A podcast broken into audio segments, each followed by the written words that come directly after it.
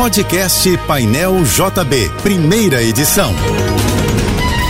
Fique agora com as principais notícias desta manhã. Oferecimento Assim Saúde. Hospitais, clínicas, exames e mais de mil consultórios. Ligue 2102-5555. Universidade de Vassouras, formando o profissional do futuro. Acesse univassouras.edu.br. Apoio Soluvan, o shopping do seu condomínio. Acesse soluvan.com.br. O fornecimento de água está reduzido hoje nos bairros de Jericinó, Vila Kennedy e Vila Militar, na zona oeste do Rio, além das cidades de Itaguaí, Seropédica e Paracambi, na região metropolitana.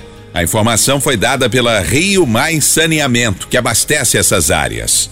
O motivo é um reparo da SEDAI em uma das adutoras do sistema Ribeirão das Lages.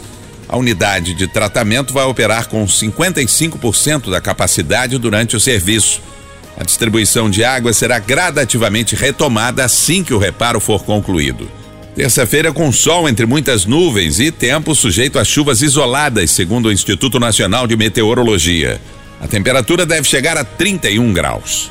Um homem abriu fogo no campus da Universidade de Michigan, na cidade de East Lansing, nos Estados Unidos, causando a morte de três pessoas e deixando cinco feridos.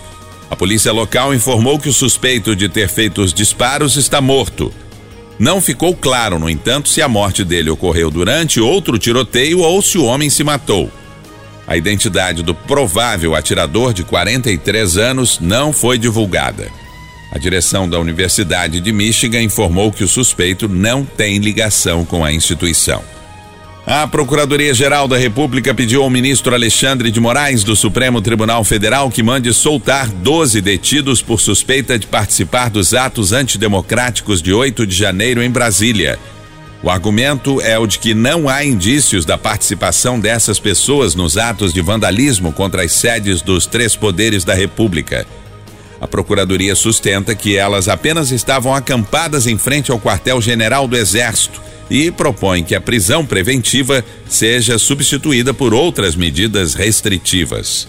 O carnaval carioca deve movimentar 4 bilhões e meio de reais, um aumento de 12,5% em relação a 2020, quando ocorreu a última folia antes da pandemia do novo coronavírus. Os dados são da segunda edição do estudo Carnaval de Dados, publicado pela Secretaria Municipal de Desenvolvimento Econômico, Inovação e Simplificação, em parceria com o Instituto Fundação João Goulart e a Rio Tour.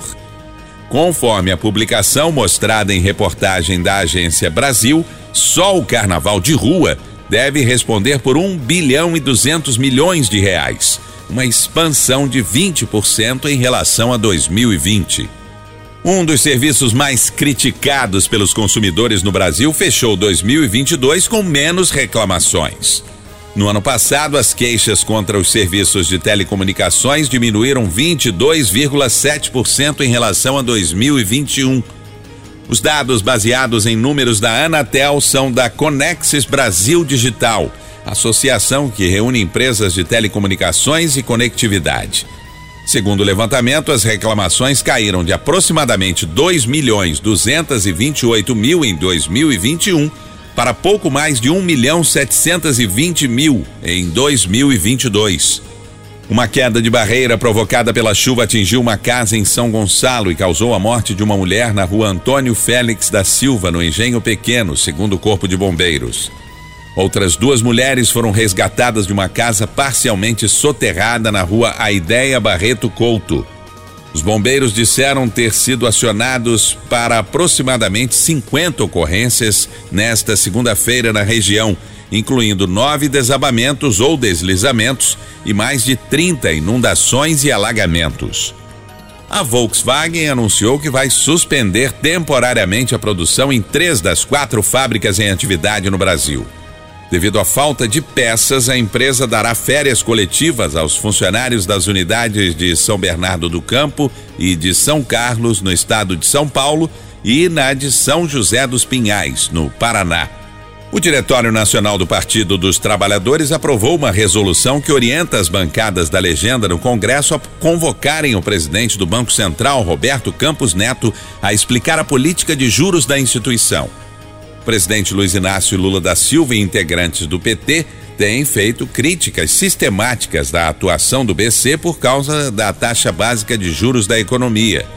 A Selic está em 13,75% ao ano, o maior patamar em seis anos. As novas regras e o redesenho do programa Bolsa Família estão prontos e devem ser validados com o presidente Lula até a próxima semana. A informação foi dada pelo ministro do Desenvolvimento Social, Wellington Dias. O Bolsa Família substitui o Auxílio Brasil do governo anterior e inclui um adicional de 150 reais por criança de até seis anos. Para receber os valores, é preciso manter o cadastro único atualizado. Você ouviu o podcast Painel JB, primeira edição.